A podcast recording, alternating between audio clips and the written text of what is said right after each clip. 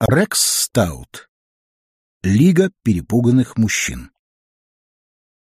Глава первая.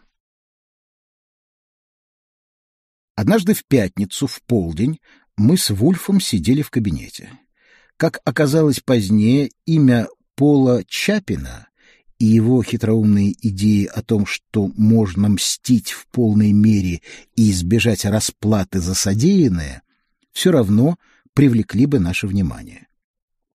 Но в полдень той пятницы сочетание ноябрьского дождя и отсутствия выгодного дела привело нас к прологу драмы, которая вот-вот должна была начаться.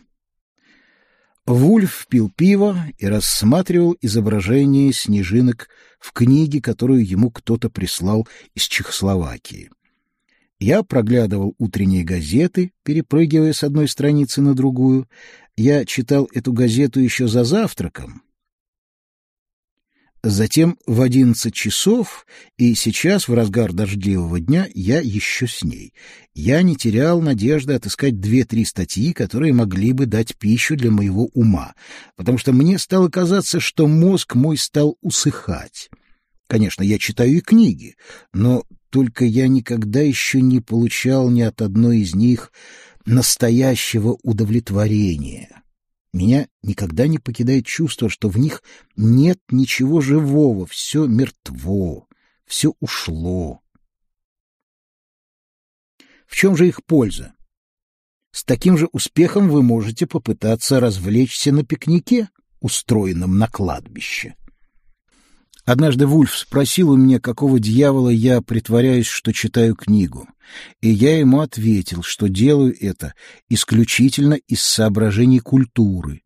На что он сказал, что мне следовало бы воздержаться от подобного труда, ибо культура, подобно деньгам, легче всего приходит к тому, кому она менее всего нужна.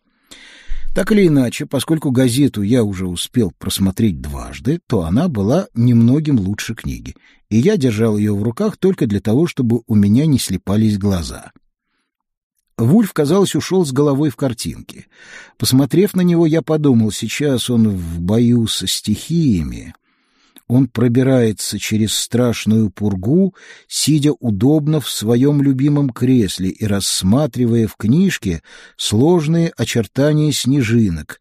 Это преимущество артистической натуры, наделенной богатым воображением. А вслух я сказал, «Вам нельзя засыпать, сэр. Это было бы непростительным легкомыслием. Вы замерзнете до смерти». Вульф перевернул страницу, не обращая на меня внимания. Я не отставал.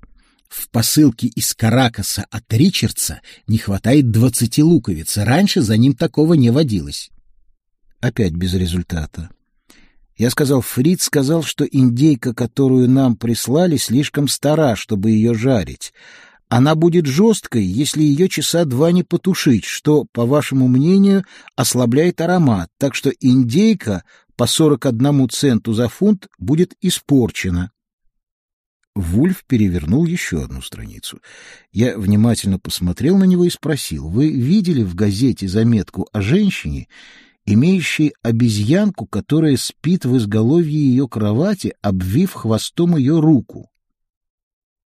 И еще одну про мужчину, нашедшего на улице ожерелье и возвратившего его владелице, а та обвинила его в краже двух жемчужин из ожерелья и добилась его ареста.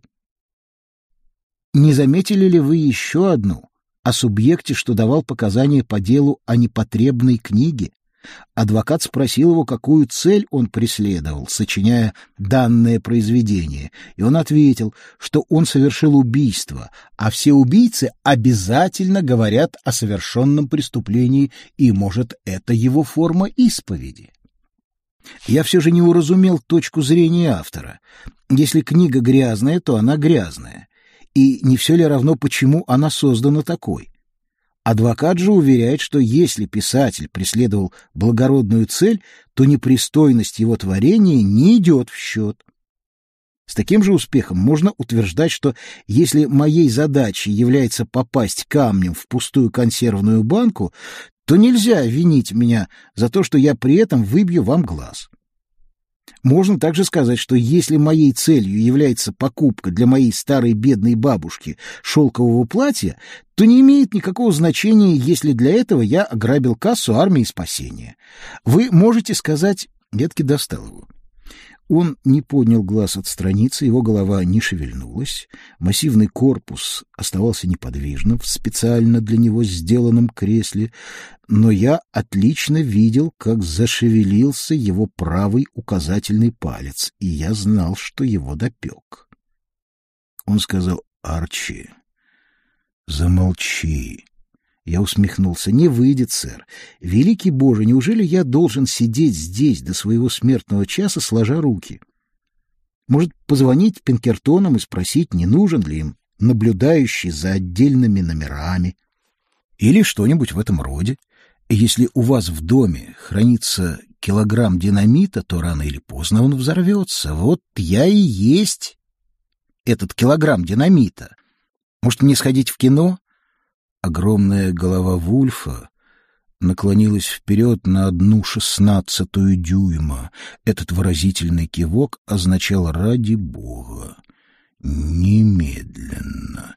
Я поднялся со стула, бросил газету на середину своего стола, повернулся кругом и опять сел. «Что вам не понравилось в моих аналогиях?» — спросил я. Вульф перевернул страницу. «Скажем, — пробормотал он терпеливо, — что в подборе аналогий ты не имеешь себе равных. Пусть так. Хорошо, согласен. Я вовсе не стремился затеять ссору, сэр. Просто я нахожусь в очень напряженном положении. Я никак не могу изобрести третий способ скрестить ноги. Вот уже больше недели я занимаюсь этой проблемой. Внезапно у меня в голове мелькнула мысль, что Вульфа нельзя привлечь к этой проблеме, поскольку его ноги были до того толсты, что их вообще нельзя было скрестить. Но из тактических соображений я решил этого не упоминать. Я вернулся к газетной статье. Этот тип, что давал вчера свидетельские показания, наверняка чокнутый.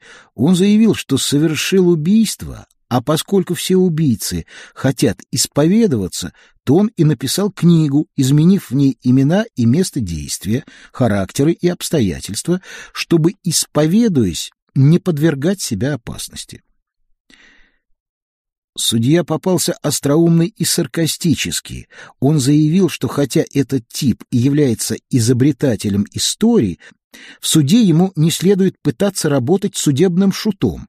Спорю, что и адвокаты здорово над этим смеялись. А вот автор статьи утверждает, что это не было шуткой. Книга была написана именно с такой целью. Некоторое несоответствие жизни и книги — это чистая случайность или камуфляж.